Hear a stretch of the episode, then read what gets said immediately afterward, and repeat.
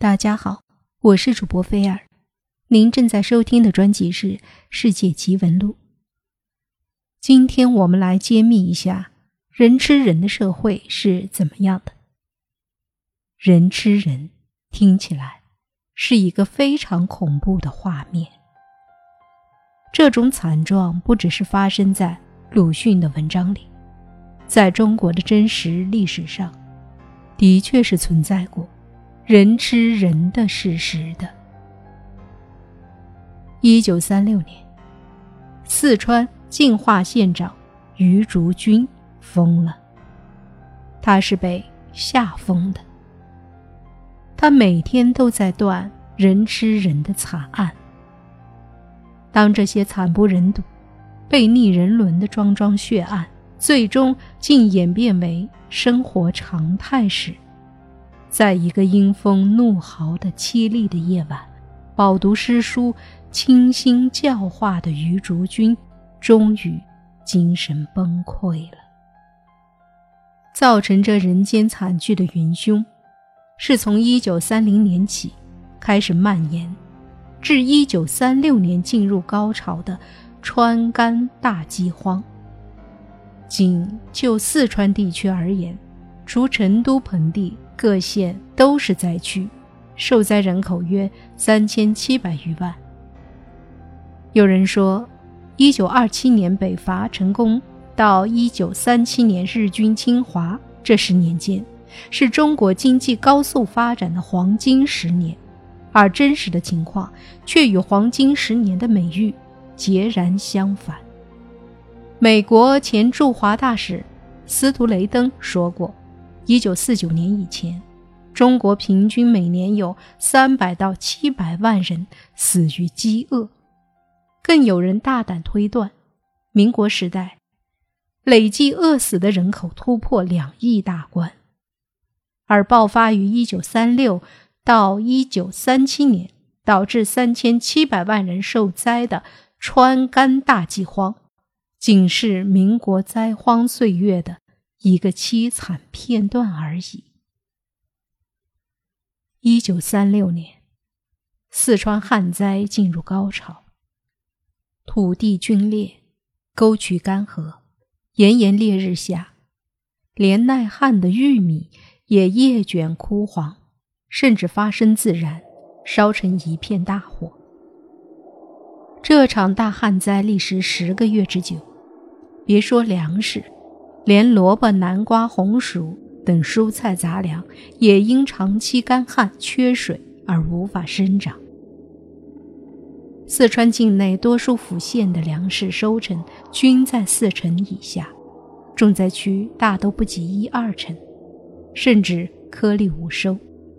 本是鱼米之乡的四川，竟成为一片赤地。粮食吃光了。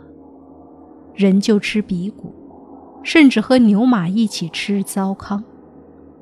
当这些已算不得食物的果腹之物也吃光咽尽的时候，人们就以草根、树皮、野菜、野果、野草等等填充干瘪的肚皮。凡能吃的都挖，田埂山坡到处挖得像烂蜂窝。不少人误食毒野菜，腹泻肠漏。乃至鼻喷黑血，依然咀嚼不停。比如一种叫老鸦蒜的剧毒植物，哪怕用清水冲洗十次，也毒性不减，人吃后头晕目眩。但饿疯了的人们却采挖不止，明知有毒，仍趋之若鹜。当毒草都被拔尽吃光时，人们开始瞄上了，据说。数量管够的白鳝泥，白鳝泥是什么？它就是人们常说的观音土。土是不能吃的，但饿得没招了，土也得吃。为了糊弄自己的视觉，不少人将这白鳝泥磨成粉，掺和点树皮、野草，囫囵吞下。肚子是填饱了。却拉不出屎来，活活腹胀憋死。当时有种说法，吃白鳝泥最多能挺十天，十天后必死。但不吃白鳝泥，今天就死。换言之，吃白鳝泥意味着能缓死十天，十天后则暴毙而亡。然而，就是这吃人的白鳝泥，居然也被鸡鸣哄抢。四川荣昌、岳池等县因抢挖白鳝泥而发生械斗事件，出了人命。涪陵县第三区百姓挖取白鳝泥，竟将北沿华场坡山脚挖空，导致山石崩塌。五十多名挖土的饥民被滚落的岩石砸中，当场一命呜呼。而未死的同伴和后继者对此竟熟视无睹，继续在血肉模糊的死者身旁挖泥吃泥。有人吃的太多太猛，突然两眼一翻，一头栽倒。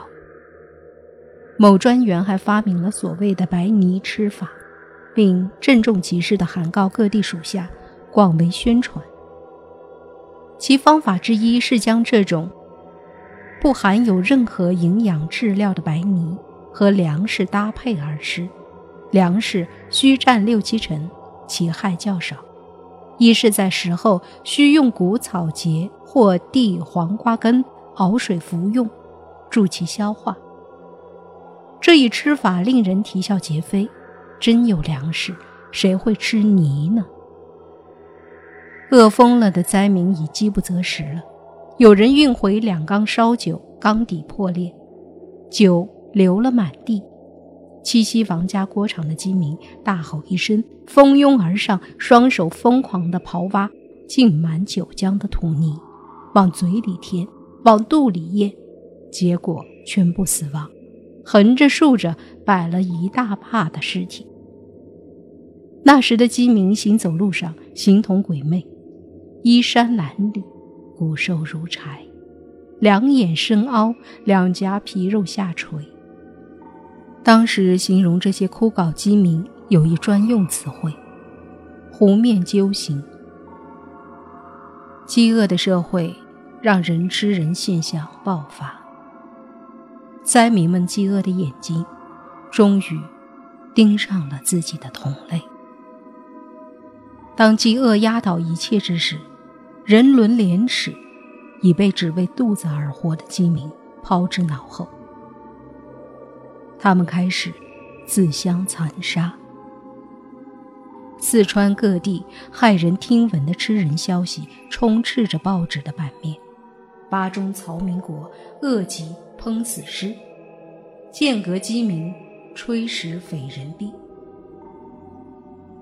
有一个人和他的父亲结伴走路，往返不过二十多华里，却接连看到十二个死人。他清楚地记得，自己来时有的人还在蹒跚前行，他回来时就成了路倒。最令他恐惧的是，这些刚刚咽气人的大腿、臀部被割得血淋淋的。吃死人肉已惨不忍睹，后来竟发展到吃活人肉了。据一九三六年。五月四日，《天津日报》所载，成都通讯的一则惊悚消息：死尸的肉每斤卖五百文，活人肉每斤卖一千二百文。人吃人不再是传说，而是真实恐怖的发生在每一个人的身边，最后竟突破了古代义子儿时的底线，骨肉相残。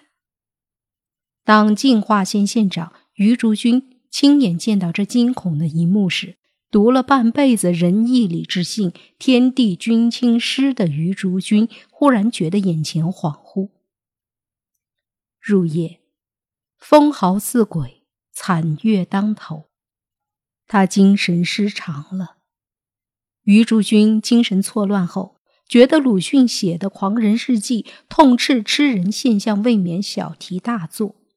这位学法律出身的县太爷还引经据典的挥洒一文为吃人者辩护，声称食人者不食人，则时刻有被人食之危险。所以，食人者不犯杀人罪，应正名为正当防卫。烈日炎炎，千里金翅，上无赈灾，下无活路，灾民们只能铤而走险，暴动抢粮为生存而战。他们的第一目标是地主豪绅等大户。其次是城镇的米店、粮行及米商的车辆，那时从嘉陵江上游而来的运萝卜的船只根本不敢靠岸。然而灾民不管河水深浅，男女老幼为抢吃萝卜，一起向船蜂拥而去，溺死无数。因饥荒蔓延，盗匪横行，四川长寿县不少。打家劫舍的饥民被官府逮捕后自供不讳，且自愿入狱，因为这样就可以坐食求粮，而免去饥饿之苦了。